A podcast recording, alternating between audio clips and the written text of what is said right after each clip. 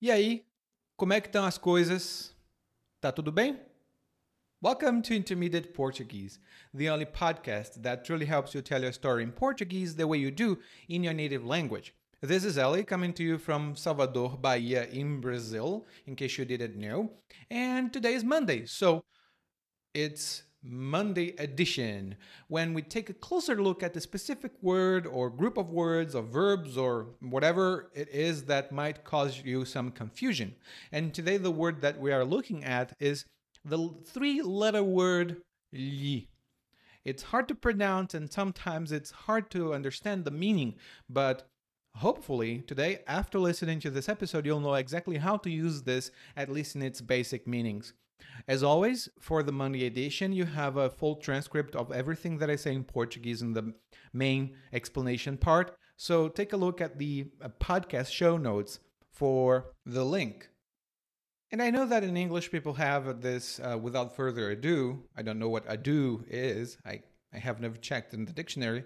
But in Portuguese, the, the sentence or the phrase goes sem mais delongas, bora começar.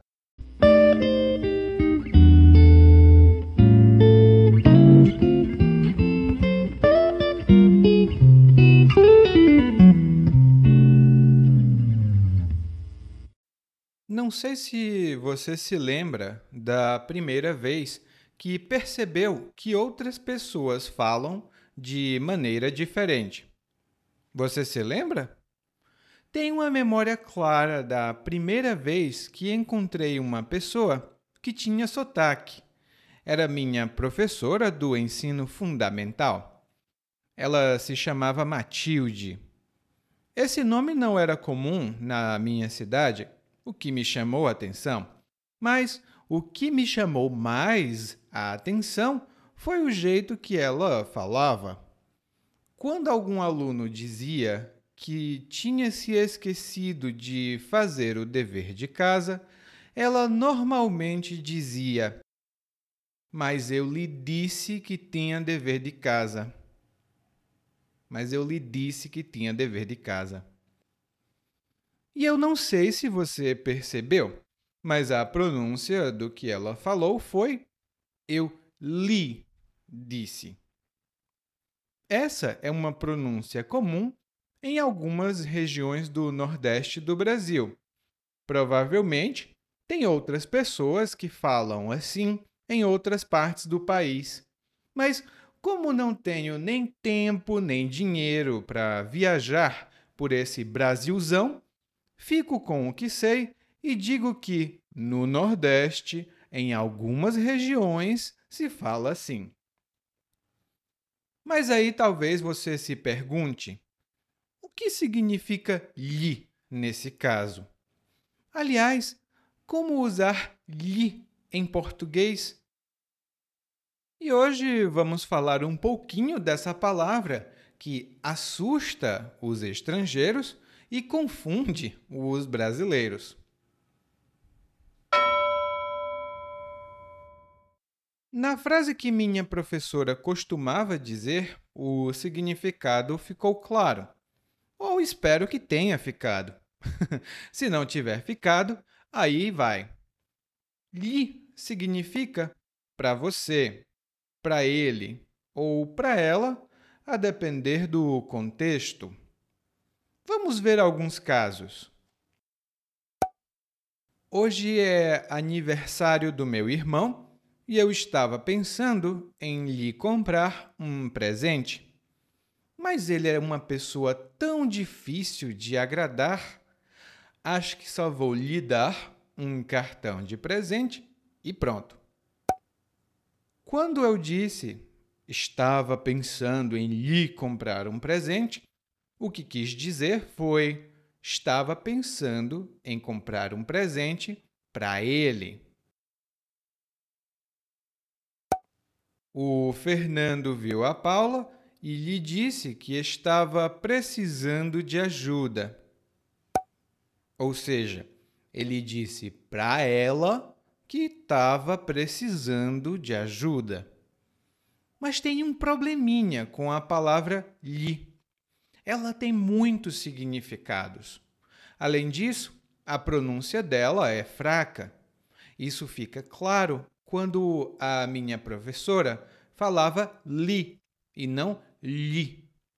E isso pode confundir muitas pessoas. Por isso que a gente normalmente prefere deixar bem claro de quem a gente está falando. As frases que falei anteriormente seriam mais naturais na conversação, com as expressões para ele, para ela, para você. Eu disse para você. Eu pensei em comprar um presente para ele. Ele disse para ela.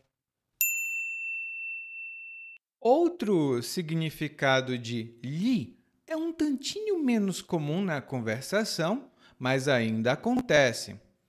O que você vai ver muito é na escrita. É considerado até bom estilo. Veja a frase tirada de uma novela da minha cabeça. Armando disse: Eu te amo. E lhe deu um beijo na boca. Perceba bem o lhe nessa frase. O que ele significa? Veja outro exemplo. O bandido deu um murro no homem e lhe roubou a carteira. O que lhe significa nesse caso? O lhe significa seu, sua, dele ou dela, nesses dois casos. O Armando disse: Eu te amo, e deu um beijo na boca dela. A frase está correta, mas o som fica feio. Bocadela, pois cadela significa cachorra, a fêmea do cachorro. O bandido deu um murro no homem e roubou a carteira dele. E aí temos o segundo significado de li, que é usado com um sentido possessivo.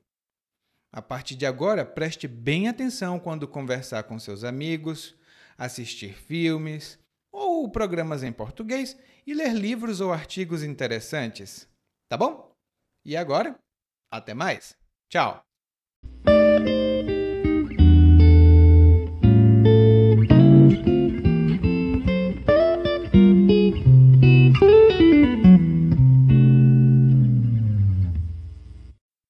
Oi, tudo bem? Provavelmente você escuta nosso podcast há algum tempo. Bom, se não for o caso, eu me apresento para você. Eu sou o Eli, é, para Eliakim, e sou professor de português, responsável pelo podcast, pelo site portuguesewitheli.com, pelo outro site readbrazilianportuguese.com e muitas outras fontes de conteúdo para aprendizes de português que, como você, querem falar e entender o português brasileiro.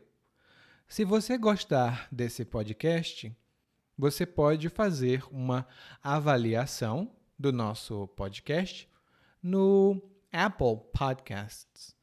Você pode fazer a sua avaliação e isso ajuda muito. Obrigado.